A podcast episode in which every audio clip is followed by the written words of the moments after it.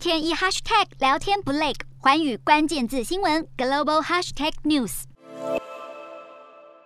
自行车骑士骑在路上，接着他下车改用牵的，准备过弯走上俄军占据街道。没想到他一绕过街角，一辆俄国装甲车就沿着这条路射出数发大口径炮弹，另一辆装甲车则是朝骑士方向发射了两弹，现场扬起一阵烟尘。乌克兰军方二月底用空拍方式录到这段影像，当时俄军还掌控布查镇，而经过《纽约时报》独立验证，影像属实，再度引起世界哗然。教宗摊开乌克兰国旗，谴责俄罗斯的暴行，并悲叹国际机构面对俄罗斯侵略行为无能为力。尽管如此，欧洲各国也逐渐团结起来，面对俄罗斯的残暴行径。希腊跟进欧洲，宣布将驱逐十二名俄罗斯外交官。挪威外交部也宣布决定驱逐俄国大使馆内从事与身份不符活动的三名外交官。美国更是加码祭出新制裁。美国新制裁锁定俄罗斯联邦储蓄银行以及阿尔法银行，并制裁普丁的两名成年女儿。俄罗斯外长的妻子及女儿，以及俄国国家安全会议成员，拜登也发推文指出，俄罗斯会为在布查站的暴行付出沉重代价。